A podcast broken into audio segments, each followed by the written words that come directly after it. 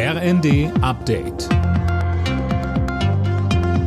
Stündlich neu. Auf den Punkt informiert. Ich bin Alena Tribold. Guten Morgen.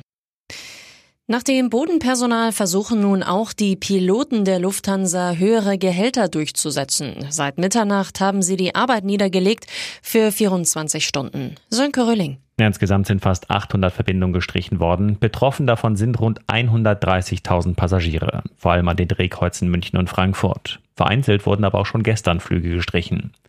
Die Lufthansa hat zwar ein neues Tarifangebot vorgelegt, 900 Euro mehr pro Monat für jeden Piloten. Das reicht der Pilotenvereinigung Cockpit aber nicht aus. Sie fordert für dieses Jahr 5,5 Prozent mehr Geld und anschließend einen automatischen Inflationsausgleich. Die an die Omikron-Variante angepassten Corona-Impfstoffe dürfen nun in der EU eingesetzt werden. Die Europäische Arzneimittelbehörde hat grünes Licht für die Mittel von BioNTech und Moderna gegeben.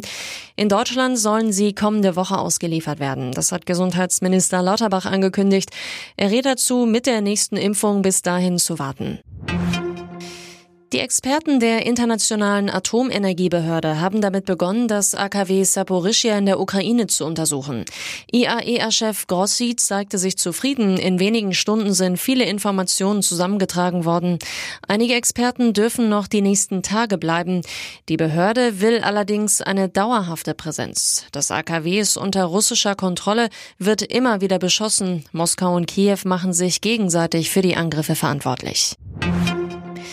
Atemwegserkrankungen wie Grippe oder Erkältungen haben zu einem Rekordstand bei den Krankmeldungen in Deutschland geführt. Wie der TK Gesundheitsreport zeigt, fehlten die Versicherten im Schnitt über neun Tage im Job. Corona-Infektionen spielten dabei nur eine untergeordnete Rolle. Alle Nachrichten auf rnd.de